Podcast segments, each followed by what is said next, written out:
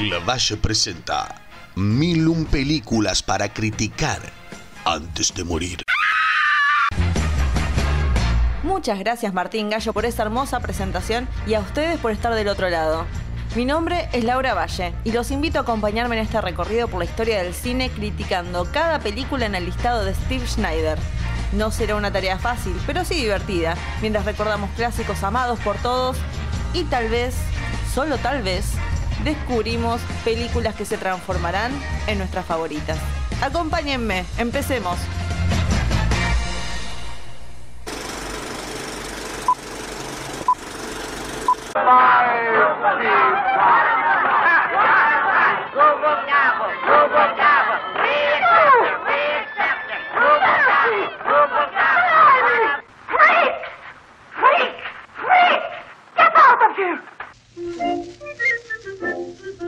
La película que veremos hoy tiene un 95% en Rotten Tomatoes, con un crítico diciendo, muchos la encontrarán poco placentera. Que dentro de todo es una crítica bastante liviana. Eso es como una advertencia, diría yo. En un circo donde predominan personas con peculiaridades, una trapecista se aprovechará de la fortuna de uno de ellos, para luego descubrir que no debió subestimarlos. Estoy hablando de Freaks, del año 1932 del señor Todd Browning, con guion de Willis Goldblack y Leon Gordon, basada en la historia de Clarence Aaron Todd Robbins, con las actuaciones de Wallace Ford, Lila Hames, Olga Baklanova y Harry Earls, entre muchos otros más. ¿Sabes que una película está adelantada a su época cuando 90 años después de que se hizo sigue sorprendiendo a la gente? Porque en todas las películas que, critiqué menciono de cómo estas historias marcaron la pauta para futuras películas y demás. No sé si Freaks pudo hacerlo por, en el mainstream porque realmente marcó una pauta, pero es algo que no, no se vio muy seguido y no se ve comúnmente en el mundo del cine en el mundo del cine hollywoodense, obviamente. No tengo dudas que inspiró a varios directores, pero no es una película de la que se haya, de la que yo por lo menos haya visto, no es que fue, al cine a ver una película que me hizo acordar a Freaks. Empezamos eh, nuestra historia con una especie de guía, comenzando con contando a un grupo de gente la historia de esta trapecista que nos lleva a un flashback al circo con los que serían los dos personajes principales, Hans y Frida, una pareja enamorada de pequeña estatura, pero no solamente de pequeña estatura, sino como que tienen las caras, no sé cómo explicarlo, tienen como caras de nenes, es, muy especial, al punto que yo pensé, mientras empezaba la película, dije, ah, agarraron a nenes chiquitos para que hicieran de personajes adultos, no. Están muy enamorados, pero es obvio en menos de un minuto que Hans está enganchadísimo con la trapecista, que ya sabemos desde el principio de la historia que va a terminar mal. Él la mira con mucho amor y lamentablemente es muy obvio que ella solo tiene interés por él respecto a los regalos que le da. Y más cuando termina enterándose que el tipo es rico. Lo que me gusta de la película es que aunque hay una historia, también vemos estos freaks, porque es todo un grupo de, no sé cómo decirlo, quiero ser políticamente correcta, toda esta gente eh, con deformidades, por así decirlo, no sé si es una palabra muy fuerte, pasando el rato. Es más o menos como verlo eh, un día y charlar, ay, mira qué lindo vestido que tiene tal, mira qué tal cosa, nació el bebé de tal, eh, tenemos que hacer este negocio. Ves el día a día de ellos como en cualquier otro trabajo, pero bueno, ellos son gente particular. Tenemos las hermanas siamesas con el marido de una de ellas. Eh, que no la quiere compartir con la otra hermana, la mujer barbuda con su marido que tienen familia, está también el torso humano, diferentes personajes eh, que se nos permite conocer. En el medio que pasa una historia, pero en el interín tenemos todo este grupo de gente maravillosa charlando y pasando el rato. Nos ayuda mucho a meternos en el ambiente cerrado, porque en sí este es un grupo de, personas eh, que no tienen mucho contacto con el mundo exterior, sino que ellos son como una familia, una familia cerrada, porque saben que no son bien vistos ante la sociedad. Y aunque se ve un poco de todos los personajes más desarrollados, como ya dije, son Hans y Frida, pero también tenemos a Cleopatra y Hércules, que son, bueno, la trapecista Cleopatra, y Hércules, el tipo del fortachón, que es un tipo eh, normal, entre comillas, que son medio amantes y tienen como este plan para arruinar a Hans. Y por el otro lado tenemos a, a Venus, que es la ex de Hércules, que no sé qué carajo hace ahí porque no, no sé cuál es su especialidad. Y a Frozo, que es el payaso. Y ellos dos serían los buenos, que tienen como una especie de relación. Y yo estaba muy contenta que estuvieran ahí. Aunque aportan el hecho de decir, no, esto está mal y, listo. Pero bueno, está bien, aceptada su presencia en este mundo de los freaks. La historia en sí no es innovadora, no. Lo que tiene de innovadora son los personajes en sí, dándole la posibilidad a toda esta gente de ser parte de una película, algo que hasta hoy en día, me pongo a pensar, no es algo común. Tal vez una persona con cierta peculiaridad puede tener un papel chico, pero tanta gente, protagonistas en una película, es bastante importante. Pero casi como coincidencia cósmica, hace muy poco salió un ensayo en un canal de YouTube que yo sigo, que es The Take, si quieren investigarlo, hablando de cómo eh, las deformidades o peculiaridades eh, en el mundo de Hollywood son vistas como para los villanos. Si se ponen a pensar de todos los villanos de Bond, casi todos tienen, no sé, un ojo rasgado, eh, Javier Bardem tenía la mandíbula hecha mierda, y así, así. Como siempre en Hollywood, aquel que tenga alguna peculiaridad sí o sí tiene que ser el malo de esta historia. Y mencionaban justamente a Freaks, pero no en ese sentido porque lo que le pasa a los Freaks o cómo ellos eh, terminan armando represalias contra ciertas personas eh, lo que nos muestra en realidad no es que ellos son los malos, sino que ellos son víctimas. Y eso me parece que está muy bien. Y no solo que son víctimas, porque no es solamente eso. Eh, son seres humanos que pasaron por una situación y hicieron lo que les correspondía. Como yo que no había que subestimarlos. Yo creo que la idea de Todd Browning era genuina de decir quiero representar a esta gente, quiero que tengan un espacio para que la gente, para que el mundo los vea y los acepte como personas que son. Ahora, Todd Browning no pudo evitar eh, la reacción de la gente al ver la película y verlos como lo, no sé, como una película de, rareza, como los malos y demás, o verlos raros.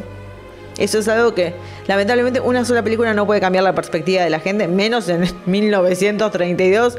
Hizo lo que pudo, está muy, muchísimo más adelantado de su época, eh, pero valió la pena intentarlo. Y yo entiendo que hay varios de los de las personas, me estoy adelantando los datos de color ya, eh, hay varios de los actores que después como que rechazaban la película.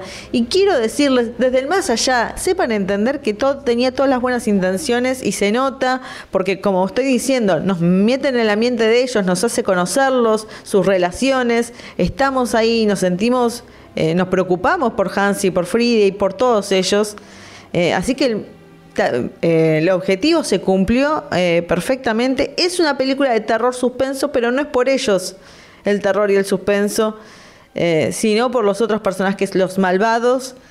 Y bueno, una, escenas finales fuertes, si se puede decir. yo es bastante conocida y por eso la usé como ejemplo ahora para empezar eh, la usé como, como el audio referente a la película, esa escena tan icónica donde está en el casamiento de Hans y Cleopatra, porque bueno, obviamente cuando Cleopatra se entera que Hans es un hombre muy adinerado, empieza a hacer un plan para casarse con él y bueno, sacarle la fortuna. Y en la cena del casamiento se hace el, el famoso canto que si vieron alguna película en Hollywood, aunque sea una vez, eh, vieron que hicieron referencia a One of Us, One of Us, que es uno de nosotros, uno de nosotros, que es cuando Cleopatra arruina su plan y donde las cosas se dan vuelta para ella. En un final que realmente, bueno, como estaba diciendo, me generó mucho suspenso, aunque debo admitir, eh, la película puede terminar en un momento y decide revelarnos lo que aparecía al principio, porque vamos a decirlo, el guía turístico está diciendo esto es lo que le pasó a tal persona por hacer esto, y cuando estamos llegando al final nos muestran eso, y yo la verdad que ahí un poco que perdió su mística, me lo tomo más para el boludeo que como algo en serio, o que se me va el miedo, entre comillas, y se me va como esa idea de, de intriga o de quedarme pensando qué habrá sido lo que le pasó. Ahí un poco me, la bajó un poco. Y hay una última escena con Hans y Frida que tiene una calidad muy diferente al resto de la película. Me llama la atención porque nada que ver la película, se ve muy bien, en muy buena calidad y tengo que decirlo, está en HBO Max. Voy a empezar a decirles, si, si veo alguna película de estas en streaming, les voy a decir, eh, ahora la, la, billetera de cada uno hace lo que puede. Está en HBO Max, yo me conseguí 50% de descuento para verlo de Sex and the City, dato de color. Pero bueno, está ahí. Eh, y bueno, la última escena me pareció muy rara. Eh, no sé si tiene que ver con la censura que tuvo la película, porque obviamente una película así en 1932 no solo es una increíble que se haya podido estrenar en el mainstream, sino, bueno, eh, tenía que tener censura, era inevitable, lo cual es una pena, porque me hubiera gustado ver la, visión del director, que me, parece que está, como ya dije, muy adelantado, un, verdadero visionario en aspectos en los cuales nos seguimos actualizando y que en el medio de todo también pueda ser un clásico de terror suspenso. Y no me quiero, no quiero terminar esta parte de, de mi opinión sin mencionar las grandes actuaciones de estos actores. Especialmente me quiero tomar el tiempo para destacar la actuación de Daisy Earls, que es la, que, la actriz que hace de Frida, que realmente me, provocó mucha ternura en varios momentos. Eh, uno se pone a pensar la calidad de estos actores no todos eran buenos, vamos a decirlo. Hay actuaciones que son bastante cartón y hay otras como la de Daisy Earls. Y, también vamos a decirlo, Harry Earls que hace de Hans, eh, ambos dos realmente pusieron todo su talento. Una pena eh, que hayan vivido en la época donde vivieron, donde no se podía hacer mucho más que eso y tuvieron que volver al circo. Eh, pero su, su calidad actoral, lo que dejaron eh, va a quedar en la historia del cine y en este peliculón bizarro. La verdad que una experiencia única que no me arrepiento, un verdadero clásico del señor Todd Browning. Datos de color. Ahora, si no se dieron cuenta, yo hace un rato dije, quiero mencionar a Daisy Earls y Harry Earls, que hacen de esta pareja de enamorados, Hans y Frida. Dato de color, en realidad nunca los vemos besarse, nunca vemos ningún contacto amoroso, porque eran hermanos en la vida real. Así que hasta ahí nomás. Un beso grande a la familia Earls. Hay ciertas partes en Estados Unidos todavía donde esta película es ilegal, lo cual es increíble. O sea, puedo decir, bueno, en la época que se vivía, listo, está bien, pero que todavía, 2022, ver Freaks sea considerado ilegal en algún estado me parece increíble, fascinante, no entiendo por qué, pero bueno, dejémoslo ahí. Y algo por lo cual se entiende un poco de, a qué viene todo esto, que es el propio director Todd Browning, trabajó en un circo como payaso y contorsionista antes de hacerse director, así que claramente eh, se siente que es una obra hecha con amor, una dedicación hacia las personas que seguramente él conoció y quería honrar y quería darles un espacio en el mainstream. Y algo que hay que decir, esto también, Todd Browning venía a hacer Drácula, eso yo no lo mencioné. Antes de hacer Freaks, había hecho este clásico con Bela Lugosi y le dio la oportunidad de hacer Freaks y demás. Eh, y ahí su carrera se fue para abajo para abajo y para abajo. Se la jugó y no salió como él quería. Eso es el problema con ser una persona arriesgada. Pero no hay nada malo en eso. no, todo lo opuesto. Es una genialidad. Hoy en día Todd Browning tendría una carrera maravillosa. Pero bueno, eh, todo esto estoy diciendo para decir que el final no fue idea del director. No, bueno, ya pasaron tantos, pasaron 90 años. Les digo, el final eh, tápense los oídos un rato. El final muestra a Hans y Frida abrazados, como que ella lo va a buscar, porque bueno, eh, Hans, obviamente, al descubrir que Cleopatra lo estaba engañando, bueno, se, se recluyó en su mundo de, de, dinero y ella lo va a buscar y se abrazan y es todo muy romántico y demás. Pero la idea de todo era terminarlo, porque obviamente acá hay dos personajes malos, vemos lo que le pasa a Cleopatra, pero nunca vemos qué le pasó a Hércules. Y en la versión del director que se filmó, pero nunca nadie vio, es que a Hércules en realidad lo habían castrado y estaba como en este museo cantando como un tenor con la voz muy aguda porque obviamente le habían cortado el pene. Una pena no haber visto ese final, creo que lo prefiero antes del final original, el final que vi yo por lo menos películas para recomendar y realmente quería, o sea, había pensado en hacer Big Fish porque bueno, está en un circo y hay medio personajes también especiales con particularidades, pero es que no.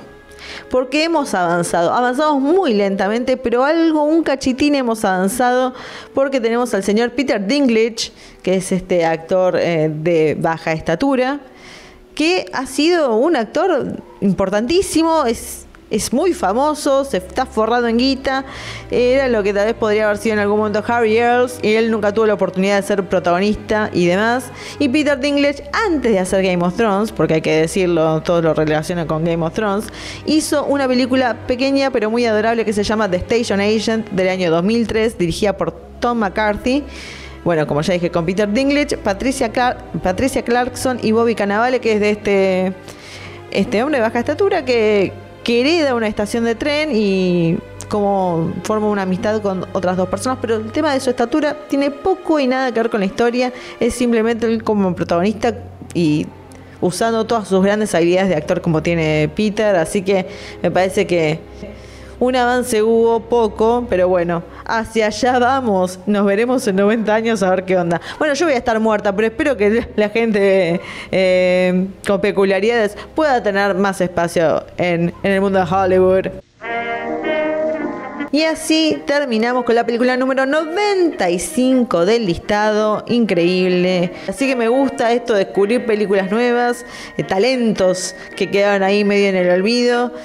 Vayan a ver Freaks, vayan a descubrir a un poco de la carrera de Todd Browning, que fue corta pero impactante, y vuelvan pronto porque solamente nos están quedando 906 películas para ver y criticar, y nos están quedando 5 Miren cómo bajan la voz. Para llegar a las 100. Así que vayan a ver Freaks. Nos estamos yendo un poco a la década del 30. La que viene ahora va a ser más vieja todavía. Así que un poco de todo antes de terminar esta primera temporada. Así que nos veremos y será hasta la próxima película.